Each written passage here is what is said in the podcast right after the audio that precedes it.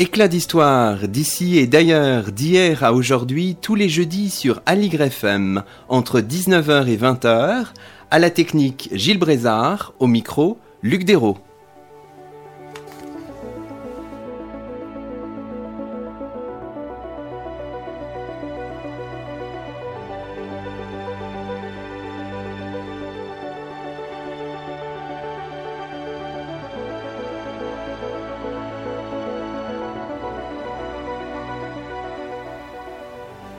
Bonjour à toutes et à tous, nous sommes très heureux en ce 4 octobre 2018, c'est la naissance d'une nouvelle émission d'histoire sur Aligre FM.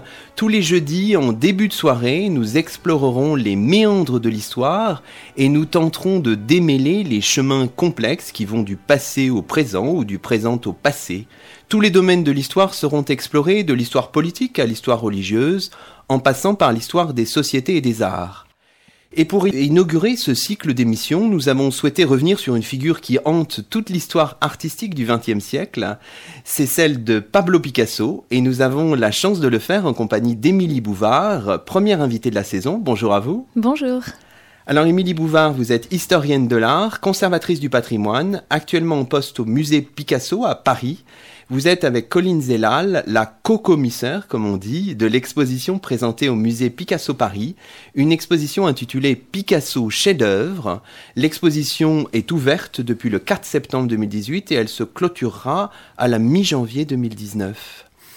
Alors peut-être euh, qu'on pourrait euh, revenir un petit peu sur cette euh, folie Picasso qui semble embraser toute l'Europe en ce moment et même au-delà. il y a vraiment un engouement pour pour Picasso, comment, comment l'expliquer, comment le comprendre? Alors, il y a plusieurs, plusieurs éléments qui expliquent le, goût qu'on a actuellement et la, disons, la, floraison d'expositions autour de Pablo Picasso. Tout d'abord, Pablo Picasso euh, est mort en 1973, c'était il n'y a pas si longtemps. Et je crois que c'est un artiste qui est prolifique, qui a, qui a peint plus de 4500 peintures et réalisé des milliers d'œuvres. Et on est fort loin, euh, en 2018, euh, quelques décennies après sa mort, d'avoir fait le tour de sa création. D'autant que qu'aujourd'hui, c'est une génération nouvelle, par la loi de l'âge, qui s'intéresse à Picasso, et avec peut-être des problématiques qui sont euh, les problématiques euh, contemporaines. Euh. Et puis, deuxième élément, c'est que le Musée national Picasso Paris n'est pas pour rien dans cette, dans cette floraison d'exposition. Mhm. puisque il était essentiel pour nous après notre réouverture en 2014 de euh, reconstituer, de renouer, de, de, de nous relier avec euh, les musées, les collections Picasso, avec tous les, tous les lieux qui pouvaient s'intéresser euh, à ce grand artiste. Et nous avons ainsi lancé le projet Picasso Méditerranée, qui est le cadre principal dans lequel ont lieu toutes ces expositions, notamment dans le sud de la France. Alors, vous pouvez nous dire quelques mots sur ce projet Picasso Méditerranée, Émilie Bouvard? Oui, bien sûr, c'est un projet donc, qui était à l'initiative du Musée national Picasso Paris. Et alors, euh, l'idée, c'était une idée un peu folle, c'est une idée qui, qui, est celle de, de, faire une sorte d'expérience, euh, je dirais, curatoriale, mais aussi une, euh, c'est aussi une expérience scientifique, c'est-à-dire de, de créer un réseau autour de Picasso, autour de la Méditerranée. Alors pourquoi la Méditerranée? D'abord parce que c'est un lieu essentiel de notre temps, on l'entend on tous les jours, et aussi parce que Pablo Picasso est un artiste qui a circulé en Méditerranée, qui est né en Espagne, qui a vécu l'essentiel de sa vie en France, et notamment dans le sud de la France, et puis qui a voyagé en Italie, et qui s'intéressait à la Grèce, et qui s'intéressait euh, à, euh, à l'art, euh, disons, de, également on pense d'Afrique du Nord. Mhm. Donc c'est un artiste qui est profondément méditerranéen par tout cela. Et donc on a comme ça invité des lieux, des espaces à, à venir nous rejoindre autour de Pablo Picasso. On a aujourd'hui un réseau d'une soixantaine de participants qui ont fait, euh, enfin, on, arrive aujourd'hui à plus de 47-48 expositions qui, euh, qui se sont ouvertes de 2017 à 2019 tout autour du bassin méditerranéen. D'accord. Voilà, c'est une sorte euh, d'expérience qui implique de nombreux prêts, qui implique de nombreux séminaires, de nombreuses rencontres, de nombreux colloques, encore récemment à Montpellier en juin, qui, est vraiment une, euh, un moment très riche, je crois, de notre vie institutionnelle et muséale euh, actuelle, en fait. Alors, quand on regarde un peu Picasso, Picasso c'est quelqu'un qui attire les foules, hein. les gens viennent voir Picasso, voir les expositions. Mhm.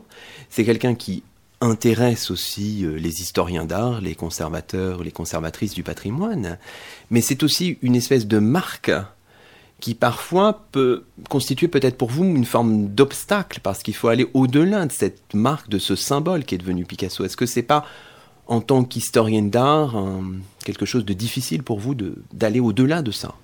Alors, euh, difficile, je ne sais pas, mais c'est un travail. En effet, c'est un travail qu'on mène depuis, depuis plusieurs années au musée. Parce que euh, Picasso, euh, pour, pour beaucoup, en fait, l'image de Picasso oscille entre deux, trois pôles. on a d'abord le génie, et l'inconvénient du génie, lorsqu'on le pose ainsi, c'est qu'on on, peut avoir du mal à, disons, à, à à aborder euh, ce qui est le contexte culturel, ce, qui, ce par quoi Picasso est aussi quelqu'un qui s'inspire d'autres personnes, qui est dans des contextes, qui est voilà. Donc cette, cette, cette image de Picasso, le génie, c'est quelque chose qu'il faut un peu retravailler et rediscuter, même si c'est évident que Picasso était un génie.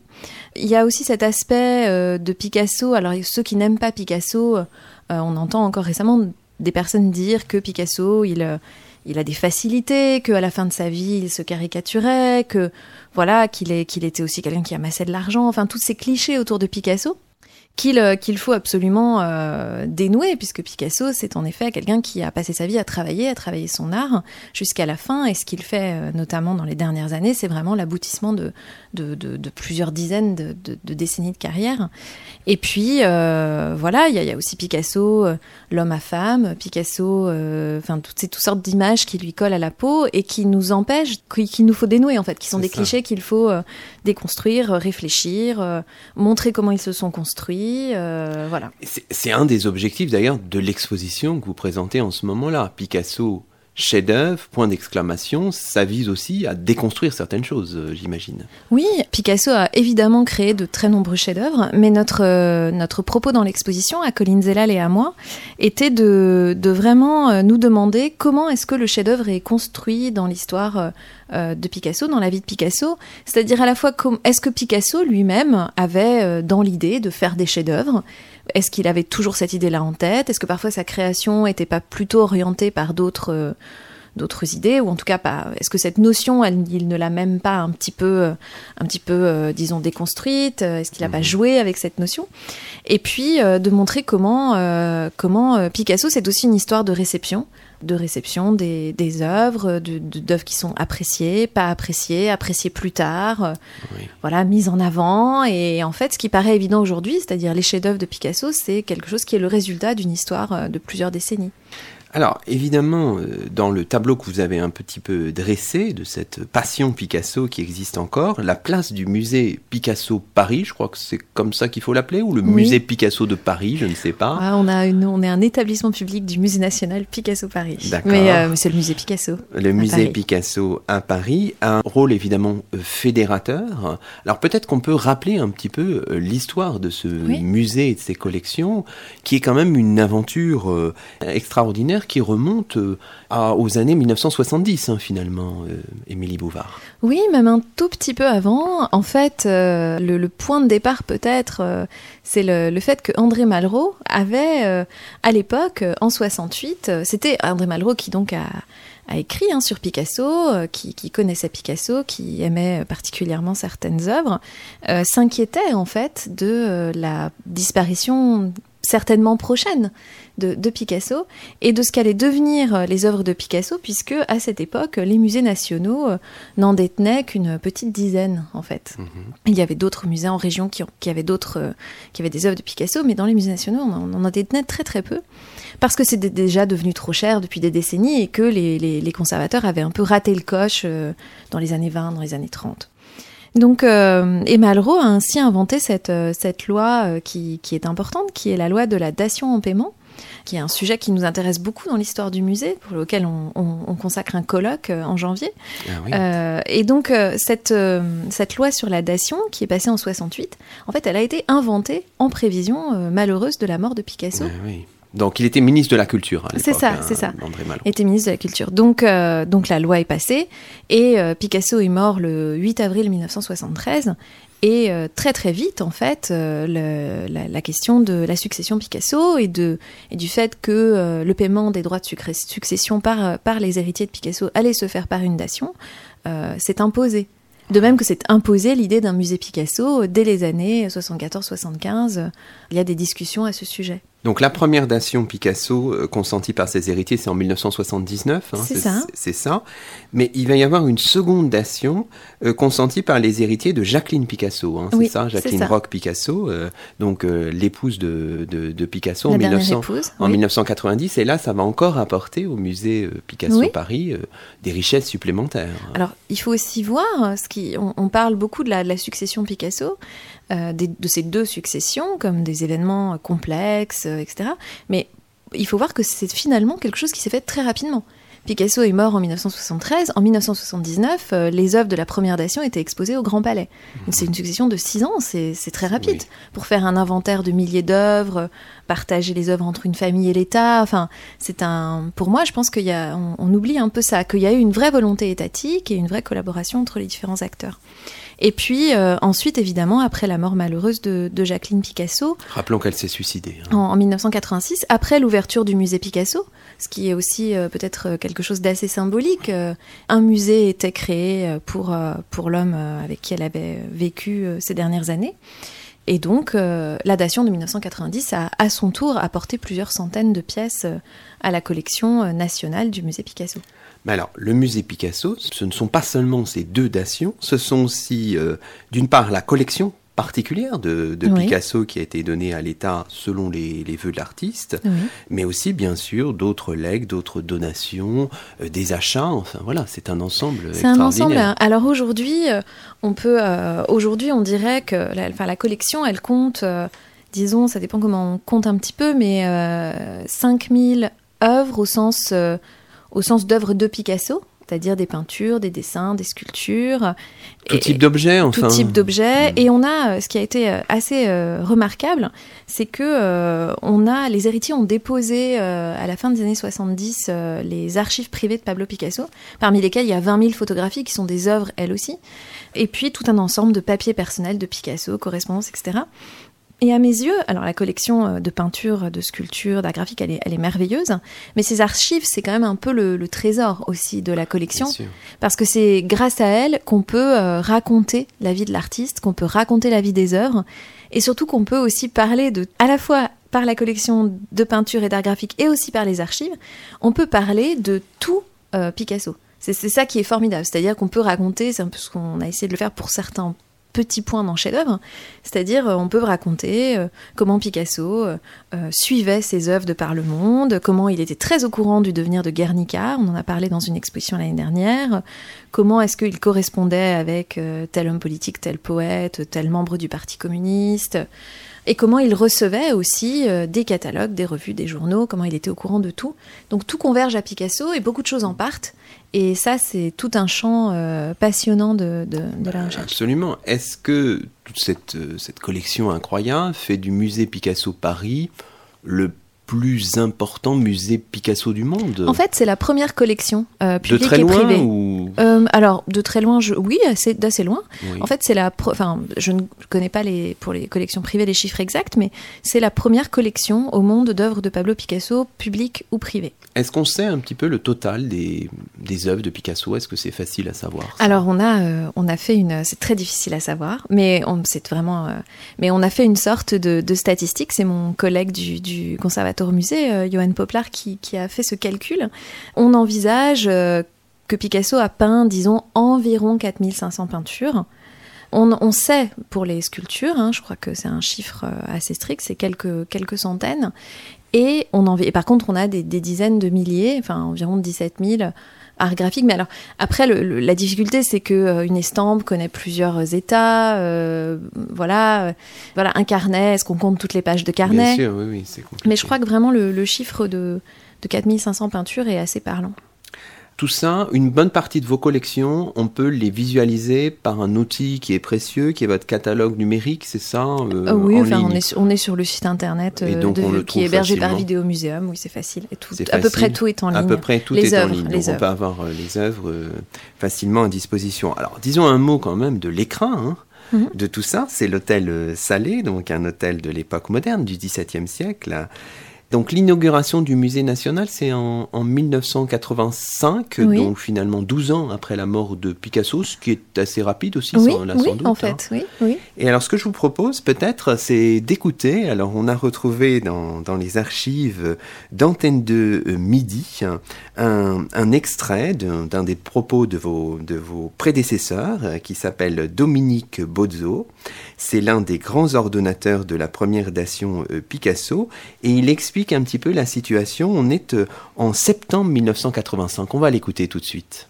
C'est vraiment un, immense cadeau, euh, non seulement qu'il a fait en ayant fait cette œuvre, mais que l'État offre au public au monde entier en ayant eu la possibilité de rassembler tout ça dans une synthèse qui est quand même tout à fait exceptionnelle. Mon sentiment, c'est que c'est un musée qui n'a pas d'équivalent dans le monde, qui n'est même pas imaginable je vois la réaction des gens qui viennent ici.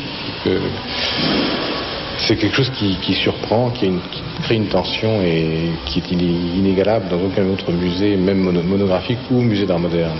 C'est pas un musée qui est géographique dans lequel on rassemble des choses anecdotiques, des choses secondaires d'un artiste euh, d'une manière euh, sanctificatrice. C'est vraiment euh, une collection qui se situe à un très très haut niveau de la production et de la création de Picasso pendant tout le XXe siècle.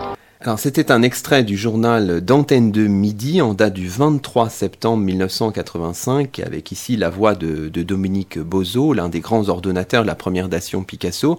Alors il dit c'est quelque chose d'inimaginable. Hein. Donc il y a une espèce de saisissement en ce mm. milieu des années 1980 euh, quoi parce que c'est un musée exceptionnel quand même. Oui, il est, très particulier ce musée, il est, il est très attachant parce que en fait euh, donc euh, d'autres musées ont été créés en France euh, quelques années plus tôt. Il y a eu le Centre Pompidou, où il y avait euh, des œuvres de Picasso déjà et une magnifique collection d'art moderne.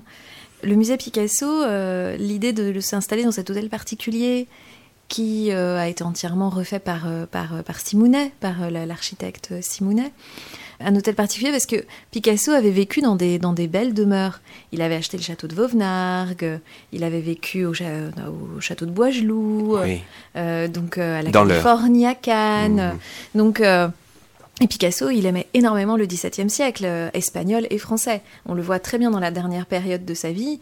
il fait des mousquetaires, des grands d'Espagne. Il connaît très bien la littérature espagnole et française euh, du, XVIIe siècle, qu'il a connue euh, pour la partie française par euh, ses amis poètes et notamment Apollinaire. Donc ça faisait vraiment sens de s'installer dans, ce, dans cet hôtel particulier et qui a connu bon, de, deux époques, hein. une époque jusqu'à la fermeture dans son cadre Simounet et puis une nouvelle époque depuis 2014. Oui, c'est ça. Alors le musée a été rénové, réouvert en, en 2014. Alors aujourd'hui, les équipes, si on regarde un petit peu les équipes, c'est important aussi de regarder de l'autre côté du miroir, en quelque sorte. Les équipes du musée Picasso, ça représente combien de personnes à peu près? Alors, euh, ça représente une centaine de personnes, euh, dont 50 personnes qui sont chargées de la sécurité et de la sûreté, euh, la surveillance des œuvres, et puis une cinquantaine de personnes qui sont personnel scientifique et administratif, mais aussi, et ça, il y a aussi beaucoup de personnes qui travaillent au musée Picasso, euh, dans différentes entreprises chargées de l'accueil, du ménage, etc. D'accord. Alors, vous, euh, au sein de, toutes ces équipes euh, qui travaillent pour le musée Picasso Paris, vous êtes conservatrice responsable des peintures, mais pour une période donnée. Alors comment expliquez-nous un peu cette période? Pourquoi ce choix? Je crois que c'est 1938-1972, c'est ça? 73. Oui, alors en fait on est, on est cinq euh, conservateurs et conservatrices au musée Picasso.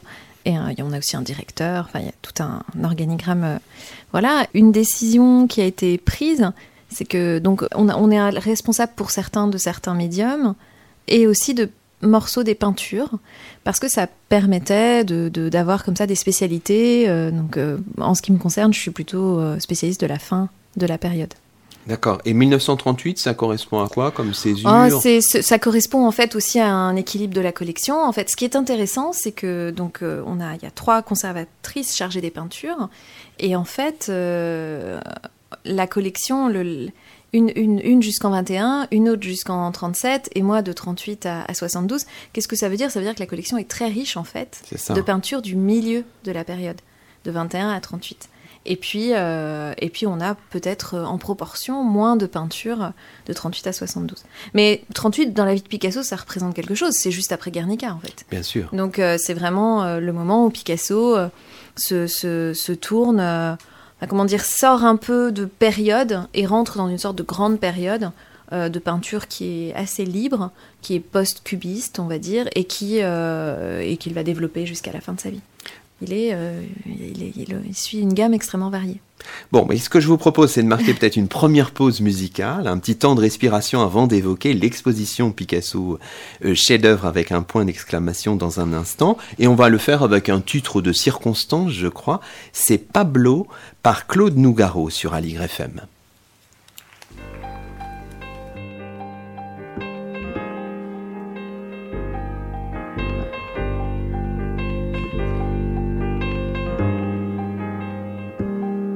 Ça vient.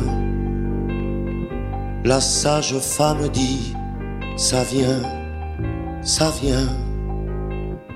Le fils que tu veux me donner, ça vient. M'a distendu mon étranglé. Oh ma montagne écartelée, fille ou garçon, qu'importe, faut que ça sorte pousse la porte. Viens, viens, viens, viens, viens. Il n'y a pas eu d'ombre au tableau, mais une lumière au Pablo, Pablo, Pablo, Pablo, Pablo. Et ma dulcinée de Rio riait en voyant tes grelots.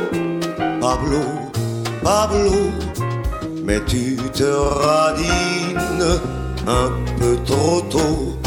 Te voilà dans une cabine, Apollo, avec des tuyaux. Derrière une vitre d'ambroise parée la vie va vite pour nous séparer.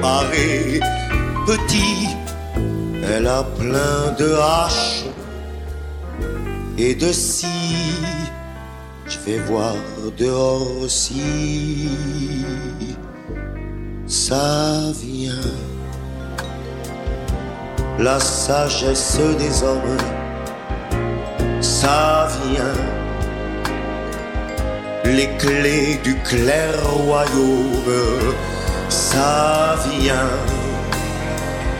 Amour, toujours fraternité, ce vocabulaire raté reprend du poil de la bête, c'est la fête des poètes. Viens, viens, viens, viens, viens. Bien sûr je flatte un peu le tableau,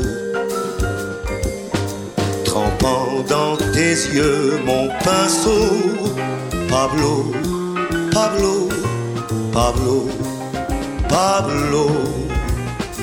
Je suis l'ouvrier d'une usine qui sirène dans ma poitrine. C'est laid, c'est beau il y a beaucoup de fumée, peu de flamenco, mais je vais au boulot, mon Pablo, pour que tu aies chaud. Dodo, lolo, pipi, casso. Entre le tigre et l'agneau avec l'étoile tout là-haut, descendant sur le front du pueblo. Pablo, Pablo, mon fils, mon lien,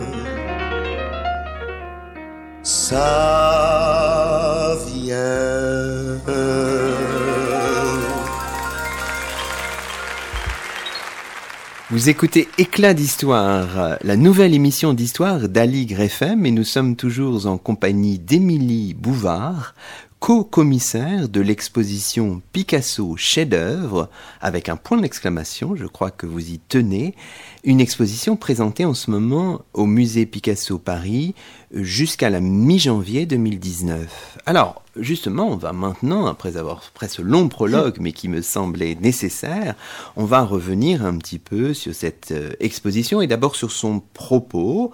C'est une exposition qu'on pourrait qualifier peut-être d'un peu conceptuelle, puisqu'elle s'interroge sur la notion de, chef-d'œuvre, Émilie Bouvard Oui, c'est un petit peu ça. Il est évident qu'on ne prétend pas, et je ne sais pas qui prétendrait, faire la liste exhaustive, définitive des chefs-d'œuvre de Pablo Picasso. Surtout que peut-être que chacun a en tête trois, quatre œuvres qui monumentales d'ailleurs, qui sont souvent toujours citées comme les chefs-d'œuvre, qui sont les Demoiselles d'Avignon, Guernica, La famille de Saltimbanque, peut-être les Trois musiciens, qui sont des œuvres qui circulent très difficilement. Euh, pour les trois premières, elles, ne sont plus prêtées, tout simplement. Donc, passer ces, grandes machines picturales, euh, disons, euh, importantes, essentielles, jalons dans, le travail de Picasso, on peut ajouter le charnier. que reste-t-il? Il reste de, de, très très nombreux chefs-d'œuvre. Et notre propos assez rapidement a été de, travailler euh, sur, euh, donc je l'ai dit tout à l'heure, la manière dont un chef-d'œuvre se construisait et aussi euh, la manière dont Picasso pouvait lui-même déjouer la notion de chef-d'œuvre ou, ou pouvait en fait avoir un rapport peut-être un peu ludique et amusé à, cette, à cette idée du, du chef-d'œuvre qui serait qui est souvent considéré comme le point d'aboutissement du travail d'un artiste.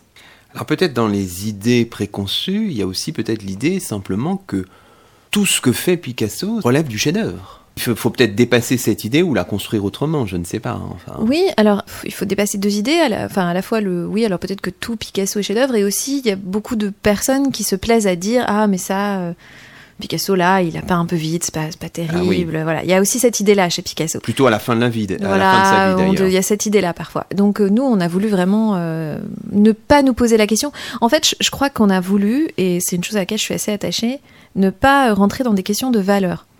C'est-à-dire, euh, on n'est pas, on est, on est des historiens, des historiennes de l'art.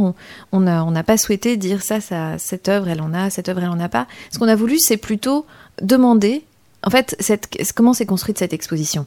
D'abord, on a essayé de, on a discuté avec nos partenaires, avec qui on a de, de, très intenses rapports scientifiques, notamment dans le cadre de Picasso Méditerranée, et on leur a demandé, d'après vous, quels sont les chefs-d'œuvre de vos collections? Et on a regardé quelles œuvres le public considérait comme des chefs-d'œuvre. Donc on est vraiment parti de la réception, on est vraiment parti d'œuvres qui avaient une histoire et une histoire qu'on pouvait raconter. Voilà. Et c'est de, là qu'on a construit euh, ce parcours, avec aussi l'idée que pour Picasso, tout était chef-d'œuvre et qu'il n'y avait pas de hiérarchie. Donc euh, voilà, euh, c'est comme ça que le, travail s'est construit, dans une liaison étroite avec les, musées, les collections avec lesquelles on travaille d'habitude. Alors, dans un des articles du, catalogue que vous avez signé, vous vous dites euh, justement que tout ça dégage une nouvelle idée du, génie. Mhm. Vous dites se dégage alors autour de Picasso, je vous cite, une nouvelle idée du génie, contemporaine celle-ci, non plus celui qui est extraordinairement doué dans ses gestes et compétences, vous précisez, même si Picasso l'était, ça on l'entend bien sûr, mais celui qui trouve, qui a l'œil, qui sait assembler, jeter quelques coups de pinceau suffisants pour faire œuvre, manier la terre, la pierre lithographique ou l'eau forte, tel un alchimiste ou un chercheur expérimental. Donc il y a l'idée aussi que la notion de, chef-d'œuvre est un peu étrangère au support, en fait. Oui, elle est, très étrangère au support. Elle est aussi, alors c'est une idée qui, n'est pas euh, si neuve, hein, cette idée que le, créateur doué, c'est celui qui sait, euh, disons, euh, faire œuvre avec rien, enfin qu'il n'y a pas de, de noblesse particulière d'un médium par rapport à un autre, qu'il n'y a pas de noblesse particulière d'un volume, enfin je veux dire d'une dimension par rapport à une autre, ou même qu'il n'y a pas de noblesse particulière de la longueur d'un travail par rapport à un autre. On peut euh, faire un chef-d'œuvre en, assemblant deux bouts de bois et on peut passer des heures sur une peinture et que celle-ci n'en soit pas un. Donc il n'y a pas l'idée de métier comme application est tout à fait étrangère, euh, je pense au travail de, enfin étrangère à la notion. Et donc, mais cette idée, elle est, elle est assez, euh, elle est assez ancienne. Hein. Des Dada, par exemple, avaient euh, déjà une idée de cet ordre. Les surréalistes l'ont développé. Et Picasso, même si pendant pendant des décennies, on l'a souvent considéré comme le peintre, le génie, c'est quelqu'un qui était aussi génial de cette manière très moderne, très contemporaine de, de, de faire feu de tout bois, d'être capable de voilà d'un rien de faire une, une œuvre. Alors très bien. Alors ce que je vous propose peut-être, c'est de, de faire un parcours. Alors nécessairement, on va pas tout passer en revue. On va faire un choix aussi, après tout. Euh, on, est légitime pour, euh, pour le faire. Alors, évidemment, ce qui saisit au début de l'exposition, et ça, c'est un prêt exceptionnel du musée, du musée Picasso de Barcelone, hein, c'est euh, ce tableau qui s'intitule Science et charité, qui date de 1897. Donc là, Picasso a 16 ans, qui est quand même assez fascinant. C'est un chef-d'œuvre des débuts, on pourrait peut-être dire ça, Émilie Bouvard. Oui, c'est un. En fait, euh, ici, c'est un peu le chef-d'œuvre euh, académique. C'est-à-dire, euh, Picasso est un, jeune étudiant à l'école de la Lotra à Barcelone. Il a un père professeur de peinture. qui lui-même a eu a peiné un petit peu à obtenir des positions académiques parce qu'il n'avait obtenu peut-être les prix euh, qui, lui permettaient d'avancer dans la carrière. Et donc il pousse son fils à, euh, à, euh, on dirait aujourd'hui, passer les concours, c'est-à-dire à, passer les, salons, à, essayer d'obtenir des prix. Et notamment, pour cette œuvre, il l'encourage à, à, faire cette œuvre qui est en fait d'un style très à la mode en Espagne à la fin du 19e siècle. C'est ce qu'on appelait la peinture hospitalière, c'est un style assez réaliste. Bon, et puis avec une, euh, une forte dimension morale, puisque science et charité, la science, le médecin, la charité, la religieuse. Il faut juste décrire en quelques mots ce qu'on voit se sur trouve, cette scène. Euh, donc c'est une peinture qui présente une visite aux malades, à une malade, à une femme allongée. Euh, une femme qui a l'air vraiment, enfin je veux dire, quasiment à l'agonie en fait, mhm. et elle est visitée à gauche par un médecin auquel Picasso donne le visage de son père. On présente dans l'exposition aussi un portrait du père de l'artiste qui est prêté également par le musée Picasso de Barcelone qui est peut-être une sorte d'hommage à ce père qui le pousse et il accepte en fait de jouer le jeu à cette époque. Et puis en face la religieuse qui a un, bambin dans, les, dans les bras, un bambin qui paraît un peu grand en effet, comme on nous le fait remarquer souvent. Bon Picasso, cette question de la maladie, de la mort, alors c'est là que c'est intéressant, c'est un tableau académique il a eu un succès à l'époque, il a reçu un prix, mais, sans que ce soit non plus repéré comme une œuvre euh, ultime. Puis il a été un petit peu euh, oublié, il est resté dans la famille de Picasso en Espagne.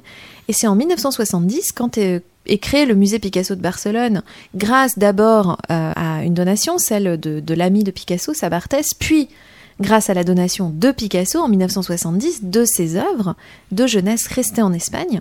Je vous rappelle que Picasso ne met plus les pieds en Espagne depuis 1934. Hein. Et donc Picasso, euh, à cette époque-là, cette œuvre sort en fait du, salon euh, de la famille de Picasso. Et en fait, elle devient un peu une icône, une œuvre de jeunesse euh, qui est euh, vraiment euh, qui permet de voir combien Picasso était doué. voilà, et effectivement, donc ce qui, ce qui, moi je trouve assez intéressant avec cette œuvre, c'est que il n'est pas question de savoir si c'est un chef-d'œuvre ou si ça n'en est pas un. En tout cas, c'est important pour la collection du musée de Barcelone. Et puis, c'est une œuvre où on voit certes que Picasso est doué, mais il y a quand même il y a quand même quelque chose dans cette œuvre qui peut-être qui tient peut-être que Picasso, dès cette œuvre, il avait cette tendance à mélanger l'art et la vie, à mettre un peu de, sa vie dans son art et à incarner sa peinture de cette manière. Et là, euh, la, visage du père, c'est quand même son père. Et euh, cette histoire d'enfants, de femmes malades et d'enfants qu'on porte, Picasso a été très marqué par la mort de sa petite sœur Conchita, et quand elle était enfant, euh, de maladie, et, et c'est une peinture qui renvoie aussi à cette histoire. Donc vous dire cette histoire n'explique pas la peinture ni Picasso, hein, la vie n'explique pas l'œuvre de manière linéaire comme ça, littérale, mais en tout cas il y a peut-être ici, même dans cette peinture très académique, quelque chose d'un, de, de ce que deviendra Picasso. Donc, chef-d'œuvre, là, c'est à prendre dans le sens de par rapport à une collection, par rapport à un musée. C'est ça qui est intéressant aussi parce que dans la salle qui présente cette œuvre, on voit tout un tas de documents contemporains qui permettent de l'éclairer. C'est ça que vous avez souhaité faire aussi. On, hein. on, a souhaité montrer que euh, les œuvres, euh, en fait, toute œuvre est, on peut dire toute œuvre est in situ. C'est-à-dire, il y a très peu, enfin, je crois hein, que les œuvres, elles, euh, on les regarde aussi en fonction de là où on les voit et aussi de ce qu'on en a déjà vu. On, a, on, présente dans l'exposition, je ne sais pas si on en parlera, mais les, les Demoiselles d'Avignon, une tapisserie et, et euh, bon, c'est aussi un clin d'œil parce que tout le monde connaît les Demoiselles d'Avignon, même si personne, même, même, même qui ne les a pas vues en vrai, les connaît tant elles ont été reproduites. Et là, il y a cette Science et Charité, c'est un, elle fait la une des journaux en 1970 quelles que soient ses qualités plastiques. D'accord. Alors justement, la deuxième salle, enfin ou une des premières salles plutôt, est consacrée aux Demoiselles d'Avignon. Donc c'est une œuvre de 1907. Évidemment, vous l'avez rappelé dans la première partie de l'émission, elle ne se déplace plus, donc elle reste à New York.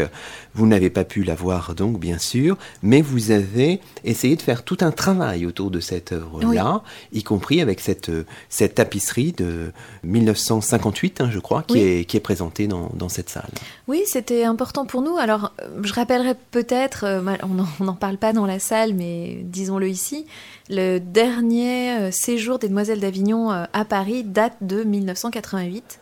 Et c'était au musée Picasso. C'était au musée Picasso et même Simounet avait à l'époque prévu même le passage de la toile dans l'architecture et elle était présentée de manière magnifique au deuxième étage. C'était une exposition qui avait été faite par Pierre Dex et Hélène Sécalclin, qui était une, conservatrice au musée Picasso. Donc, alors pourquoi est-ce qu'on avait fait cette exposition au musée Picasso? Pour la raison qu'on voit un peu dans la salle de l'exposition chef-d'œuvre, qui est que le musée Picasso conserve, disons, toutes les esquisses des Demoiselles d'Avignon. Donc euh, quand je dis esquisse, c'est un mot un peu mal choisi parce que il y a un petit peu des, y a des peintures qui valent en elles-mêmes. Il y a des dessins qui sont effectivement plus des dessins d'études anatomiques, d'études préparatoires. Euh, il y a des dessins qui sont aussi des chefs-d'œuvre en soi. Hein. Il y a aussi des carnets, plusieurs carnets, des pages et des pages de carnets où on a des études de composition, des études de figure. Euh, voilà. Donc c'est un ensemble extrêmement riche. Et, ça veut dire quoi? Ça veut dire que Picasso avait conservé toutes ses études par devers lui. Euh, jusqu'à sa mort, puisqu'elles sont entrées dans les collections du musée Picasso. rappelons que les Demoiselles d'Avignon donc, ont été achetées notamment par Jacques Doucet en 1924 et que le MoMA, le Museum of Modern Art de New York, l'a acheté en, 1939. Hein. Donc il y a toute une histoire aussi que qu'on voit dans cette salle. Donc toujours il y a ce souci de, mettre en perspective l'œuvre, de la raconter dans son contexte, dans son histoire. Oui, Les Demoiselles d'Avignon, c'est un, c'est l'exemple type du chef-d'œuvre euh, qu'on découvre chef-d'œuvre 32 ans après sa création. Donc 1907, euh, Les Demoiselles d'Avignon ne sont pas particulièrement appréciées par l'entourage de Picasso. Braque dit Tu nous fais boire de l'étoupe. Apollinaire euh, est un peu euh, troublé par, ce, cette sortie euh, un peu brutale hein, de la période rose, en fait. Enfin, depuis quelques mois déjà, mais qui s'accentue. Et donc Picasso roule sa toile dans son atelier, et en fait, finalement, même si elles sont présentées pendant la Première Guerre mondiale dans une exposition par André Salmon, c'est en fait, euh, c'est là qu'on voit, c'est important dans l'histoire des œuvres, le rôle de, personnes qu'on dirait, qu'on pourrait appeler des relais, euh, on dirait des, relais d'opinion, je ne sais pas. Donc là, en l'occurrence, il y a deux personnes très importantes qui sont André Breton, mmh. d'une part, qui est euh, à l'époque en fait, toujours mon poète surréaliste, mais aussi un, un, peu agent d'artiste, marchand d'art pour gagner sa vie, et qui convainc Jacques Doucet d'acheter Les Demoiselles d'Avignon, et André Breton, qui a lui compris l'importance du tableau pour l'histoire de l'art et du cubisme, lettre après lettre, donc ce sont des lettres qui sont conservées à l'INHA, explique à Jacques Doucet euh, combien c'est important. Et l'autre personne importante, et qu'on voit dans toute l'exposition, c'est Christian Zervous, qui était l'éditeur euh, des, cahiers d'art et qui publie euh, qui, la peinture à de plusieurs reprises dans les années 20, justement pour raconter cette histoire de l'influence de l'art extra-occidental, de l'art africain, la naissance du mmh. cubisme, etc. Donc dans sa revue Cahiers d'art qui qui suit un peu la création de Picasso. Il a parfois des, articles rétrospectifs où il euh, présente l'œuvre. Et donc ce sont ces relais. Alors, et malgré ces relais, les musées français ne voudront pas de l'œuvre à la mort de Jacques Doucet. Euh, la veuve les leur propose pour un prix euh, assez, accessible en fait. Et voilà, les conservateurs n'en veulent pas et donc l'œuvre est vendue via une galerie à, au MoMA dont le directeur Alfred Barr était un, d'abord le, créateur euh, du, MoMA et puis euh, un homme qui avait écrit sur Matisse, écrit sur Picasso, euh, fait plusieurs monographies. Enfin, c'était quelqu'un qui avait une compréhension très fine de, l'art moderne tel qu'il était en train de se faire. D'accord. Alors, poursuivons. Euh, on fait bien sûr des choix. Et évidemment, une des salles, peut-être moi, qui m'a le plus saisi, c'est cette salle qui présente un peu les séries ou, les suites, on pourrait dire, de Picasso. Alors, avec ses trois arlequins de 1923. Donc, on fait un petit bond chronologique. Et là, c'est quelque chose d'assez extraordinaire d'avoir réuni ces trois œuvres de Paris Centre Pompidou, de Bâle et de Madrid. Là, c'est exceptionnel de les voir tous les trois.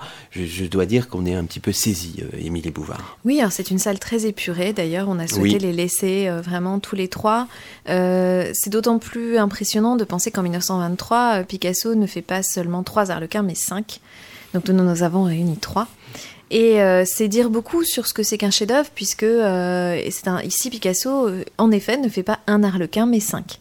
C'est-à-dire, il aurait pu se contenter de faire, je ne sais pas, l'un des trois qui sont dans la salle, qui était, aurait déjà été une, des œuvres, qui sont des œuvres merveilleuses.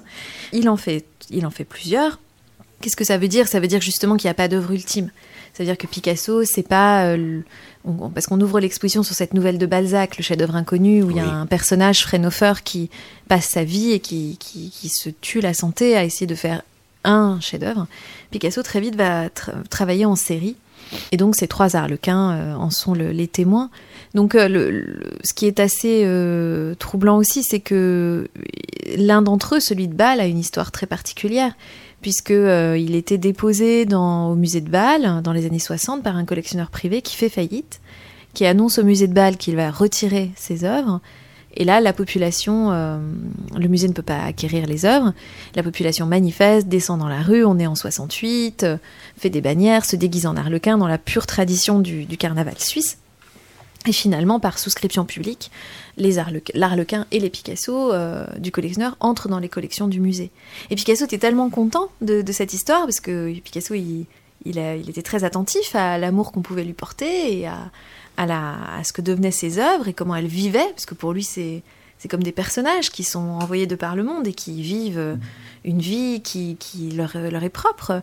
Et donc, euh, il était tellement content de cette histoire qu'il a donné d'autres œuvres au musée de Bâle. Bon. Belle histoire. Alors, ce que je vous propose, c'est de marquer une deuxième pause euh, musicale dans cette émission pour respirer un peu avant d'aborder les autres volets, les autres aspects de, de l'exposition, une exposition particulièrement riche. Et on va le faire en compagnie d'Enrique Morente, un titre qui s'intitule Autoretratto. Ça figure dans l'album Pablo de Malaga, un album de 2008. Olvidado España y siendo cada vez al extranjero se vuelve uno más español aún. Ya sea usted que yo he vivido aquí toda mi vida y que mi madre, mi mujer, mi hermana y mis niños son de aquí. Pero ya verá usted cuando si usted se va al extranjero, cada vez se vuelve uno más español. Yo he nacido de un padre blanco y de un pequeño vaso de agua de vida andaluza. Yo nacido de una madre, hija de una hija de 15 años,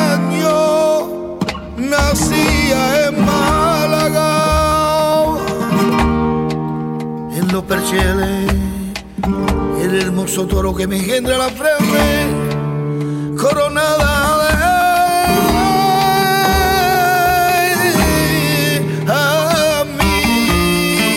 de Amines del violín,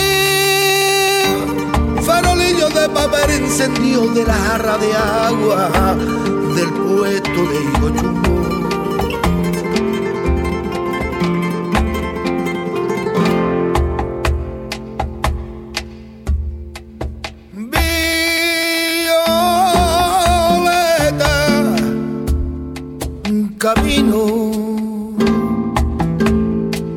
caminito, camino de la Andalucía, porque no quieres tú que te vean que me sigue y te esconde detrás de la violeta.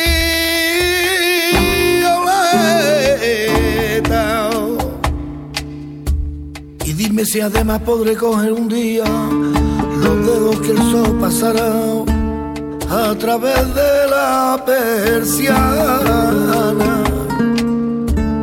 Por la mañana, al despertar, cerca del mar Méditerráneo.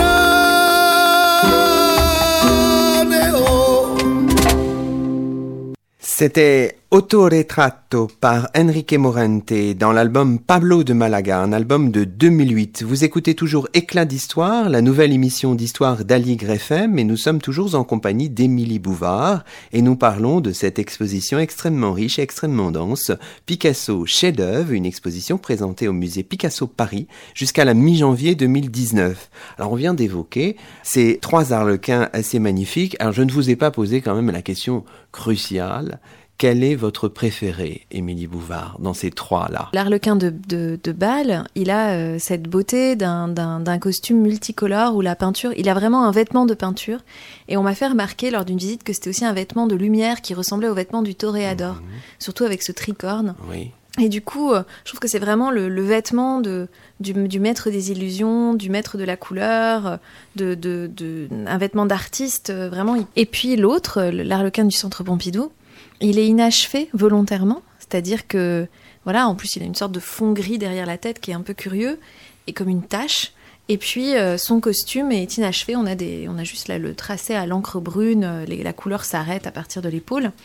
Et Picasso, a, à partir de 18 à peu près, fait régulièrement des œuvres inachevées, peut-être même plus tôt, peut-être même 14 en fait, oui, même plus tôt en fait. Et, c'est vraiment une attitude très, euh, très iconoclaste de dire mon œuvre est parfaite, c'est un chef-d'œuvre, je m'arrête là. Et en effet, ça suffit. Et donc, en fait, le cœur balance parce que je trouve que l'arlequin de Bâle est, très euh, picassien et complet dans, sa signification et sa symbolique et chatoyant, en fait. Mhm. L'autre est, une œuvre. Euh, très comment dire très contemporaine dans, sa dans sa facture ouais. Donc, euh, bon, il faut aller voir l'exposition hein, pour mesurer tout ça. Alors, on va présenter, euh, il nous reste quelques minutes, hein, malheureusement, le, temps passe très vite en votre compagnie. On va présenter quelques aspects de, l'exposition, notamment qui se décline au, deuxième étage.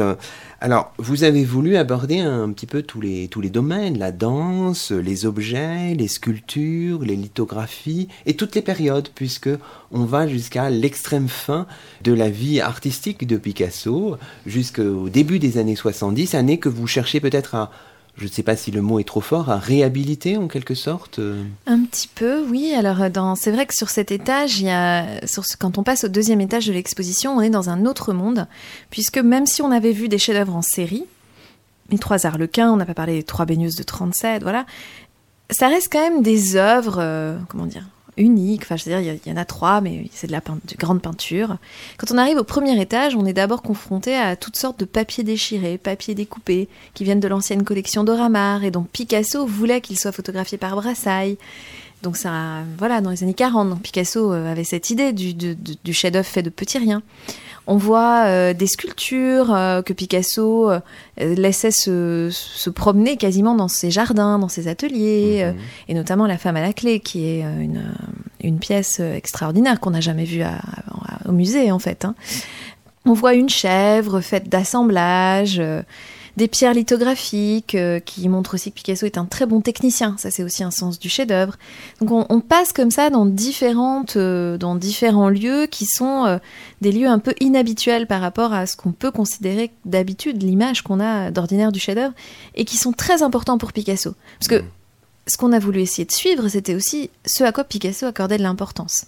Et notamment euh, ses sculptures, la façon dont il vivait avec, euh, le fait qu'il laisse des œuvres, des peintures, des, toutes sortes de choses au musée Picasso à Antibes, euh, créant un musée Picasso. Donc qu'est-ce que Picasso nous dit aussi de, son investissement en tant qu'artiste auprès d'un graveur comme Mourlot Enfin voilà. Et on arrive en effet à ces années 70 et en fait aux expositions de 70 et 73 à Avignon au Palais des Papes exposition de peinture, elle, mais euh, non plus d'une peinture ou de deux ou de trois peintures, mais de centaines de peintures. Donc je crois qu'on est autour de 200 numéros euh, pour la, pour la deuxième édition.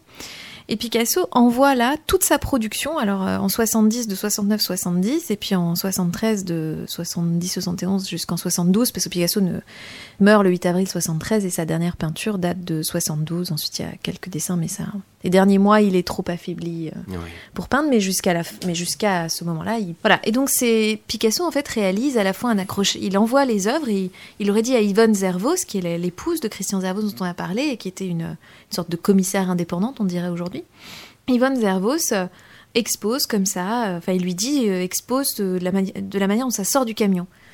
Bon, évidemment, c'était organisé, on voit bien, c'est par thématique, mais ça veut dire d'accrocher comme ça, Ouais. en tapisserie, à la suite, euh, voilà, il avait, comme il le faisait dans son atelier pour les amis.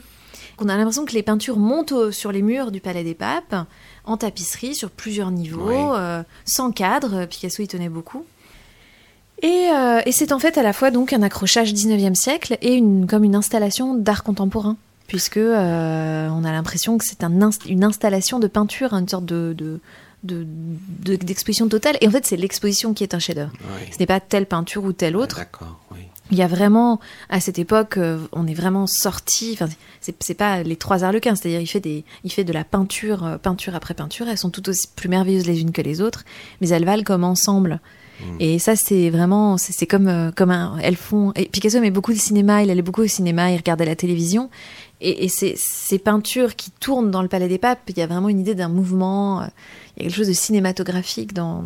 Voilà, et ça, ça caractérise vraiment l'art de Picasso à partir des années 50. C'est-à-dire, c'est l'ensemble qui fait chef-d'œuvre. On le voit très bien hein, dans la salle de présentation de ses œuvres. euh, Oui, parce qu'on a, oui, on a essayé de les accrocher euh, comme à Avignon. Bien sûr.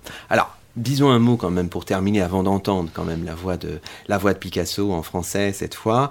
Disons quand même un mot de cette dernière salle. Alors, euh, qu'avez-vous voulu faire dans cette dernière salle? Je ménage un peu le suspense. Alors, la dernière salle est une surprise. Ouais. Donc, euh, c'est vrai que quand on arrive au premier étage, on se tourne d'un côté, on voit la chèvre, la sculpture, devant Ouais. la chèvre du musée Picasso d'Antibes. Et quand on se tourne de l'autre côté, on voit un autoportrait de Rembrandt. Donc ça, c'est une, surprise. Euh, bon, c'est une surprise parce qu'on travaille hein, sur les rapports entre Picasso et le Louvre, puisque ce portrait nous est généreusement prêté par le musée du Louvre.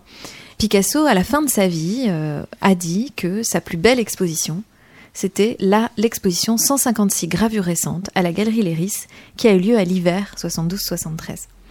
Et pas du tout les expositions d'Avignon. Parce que peut-être c'était la dernière et qu'un artiste euh, pense que sa dernière. Enfin, c'est ça, c'est logique, hein, que la dernière création est toujours la plus belle. Et ces, peints, ces gravures qui étaient exposées à la Galerie Léris étaient très inspirées de Rembrandt, qui était un maître graveur. Rembrandt, il est comme Picasso à, cet- égard, c'est un très grand graveur, c'est- mais c'est aussi un très grand peintre. Et euh, au même moment, à un moment où, où Picasso montre ses gravures, il se refait des autoportraits qui sont euh, assez euh, vraiment des autoportraits un peu morbides, hein, en tête de mort, où, où il y a une sorte de regard halluciné qui semble euh, se retourner sur sa création, et qui sont directement inspirés de Rembrandt. Donc Picasso aimait beaucoup d'artistes. Il aimait Titien, Velasquez, il aimait Poussin, il aimait vraiment, il, a- il y a pas de, il aimait aussi Frida Kahlo. Mais vraiment, Rembrandt, à la toute toute fin de sa vie, euh, l'occupe particulièrement. Et donc cette fin de l'exposition, elle est aussi un peu conceptuelle. C'est un peu un épilogue. Mhm. C'est euh, voilà, quel dernier grand génie, euh, quel dernier artiste, faiseur de chefs-d'œuvre vient dialoguer avec Picasso à l'aube de sa mort? Eh bien, c'est probablement Rembrandt.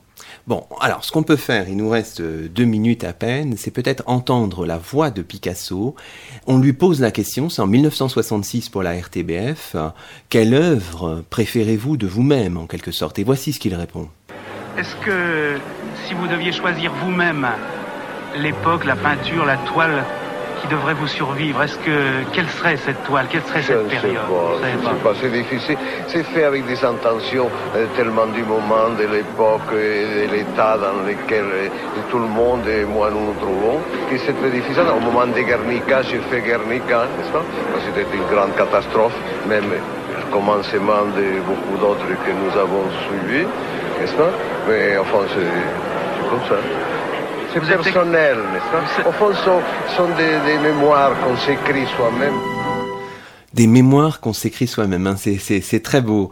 Bon, il me reste, euh, Émilie Bouvard, à vous remercier. Peut-être un mot, euh, vous avez toute une série de conférences euh, Oui. à venir. hein. Que l'on Euh, peut voir sur notre site internet. La prochaine, c'est le mardi 16 octobre sur la restauration du- des, des, des œuvres. D'accord, voilà. très bien. Et puis, on aura le mardi 13 novembre une conférence et la projection d'un documentaire sur les villes à Thau.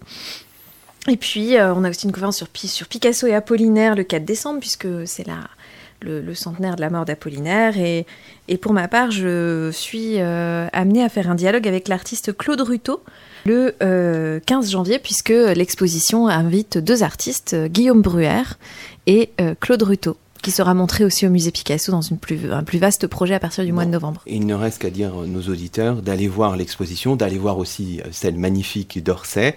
Et c'est ainsi que se termine le premier numéro d'éclat d'histoire d'ici et d'ailleurs, d'hier à aujourd'hui, la nouvelle émission d'histoire d'Aligre FM tous les jeudis entre 19h et 20h. Nous étions en compagnie d'Émilie Bouvard, commissaire de l'exposition présentée au musée Picasso Paris, exposition intitulée Picasso chef-d'œuvre et visible jusqu'à la mi-janvier 2019. À la semaine prochaine pour un nouveau rendez-vous d'histoire sur Aligre.